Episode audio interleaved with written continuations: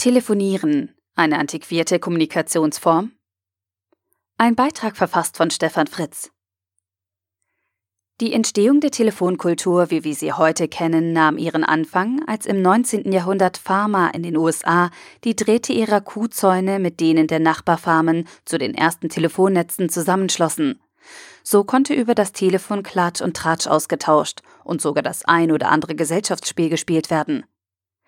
So ähnlich lief das auch vor 40, 50 Jahren, als Telefonate durchaus mal mehrere Stunden dauern konnten, wenn sich die richtigen Frauen zusammentaten. Damals schaffte das Telefonieren noch Nähe und ermöglichte den Austausch auch über intime Themen.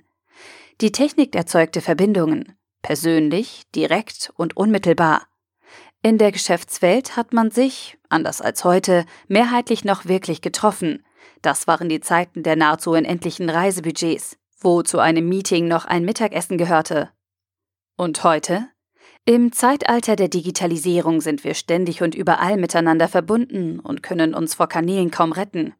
Über unsere Smartphones sind wir nicht nur telefonisch erreichbar, sondern auch via E-Mail, SMS, Hangout, Facebook, WhatsApp, Threema, FaceTime, Skype, iMessage und wie sie alle heißen. Und es soll sogar Menschen geben, die noch das Festnetztelefon benutzen. Und Treffen werden nicht nur in der Realität, sondern zusätzlich auch in der Online-Parallelwelt über die virtuelle Identität abgewickelt. Bei dieser Auswahl kommt uns das gute alte Telefon schon fast zu direkt vor. Als Anrufer stört man, fordert ungeteilte Aufmerksamkeit. Man platzt einfach irgendwo herein. Dann doch lieber einen kleinen Chat. Da kann man mit zehn Personen gleichzeitig in Verbindung stehen. Und wenn man gerade keine Zeit oder keine Lust hat, reagiert man eben später. Oder doch besser E-Mail. Einfach das Thema abkippen, schon endgültig klären und am besten erst gar keinen echten Dialog entstehen lassen.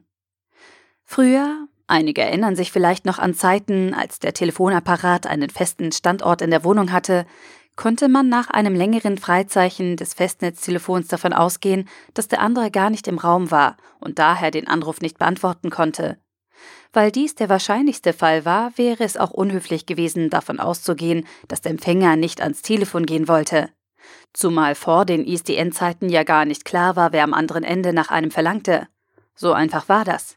Man war gar nicht da, einfach nicht in der Lage zu kommunizieren, und es war unmöglich erreicht zu werden, wenn man nicht direkt neben seinem Telefon saß. Und da wir Menschen, von verliebten Teens vielleicht abgesehen, nicht gerade wartend neben dem Telefon ausharren, sondern uns bewegen, war es damals etwas Besonderes, wenn man den Angerufenen ohne Verabredung ans Telefon bekam. Heute ist das Telefonieren eine unendlich komplexe Geschichte geworden. Drangehen kann man immer, auch wenn man mit dem Kaiser von China zusammensitzt. Es klingelt und brummt überall. Wenn man heute die Entscheidung fällt, nicht ans Telefon zu gehen, dann signalisiert man seinem Anrufer, ich habe etwas Wichtigeres zu tun, als jetzt mit dir zu sprechen. Oder man lässt den Kaiser von China einfach den Kaiser sein und beantwortet nur mal eben schnell das Telefonat. Und wenn man schon nicht drangehen kann, wird direkt eine kleine vorbereitete Nachricht gesendet. Kann jetzt nicht sprechen. Für den Empfänger ein echter Informationsgewinn.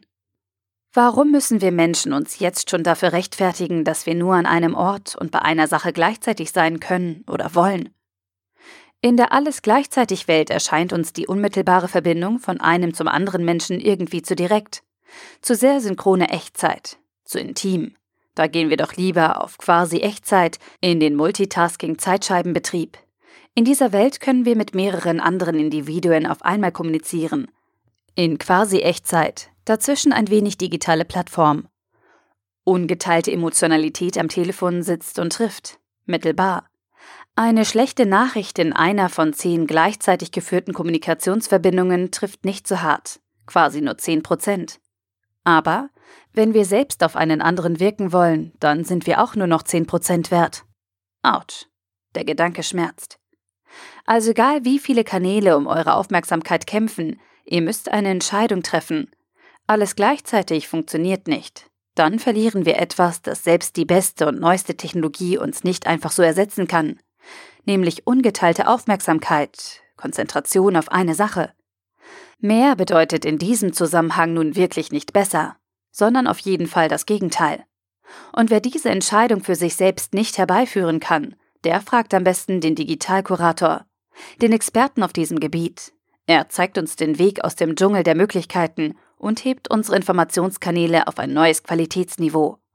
Wenn beim nächsten Anruf niemand ans Telefon geht, probiert es doch einfach mal ganz ohne Vermutungen und Interpretation. Und wenn ihr dann wirklich miteinander telefoniert, lehnt euch zurück, entspannt euch und genießt es. Schenkt euch Aufmerksamkeit. Es fühlt sich gar nicht so schlecht an, mal ein paar Minuten auf das Smartphone zu verzichten. Versprochen. Der Artikel wurde gesprochen von Priya, Vorleserin bei Narando.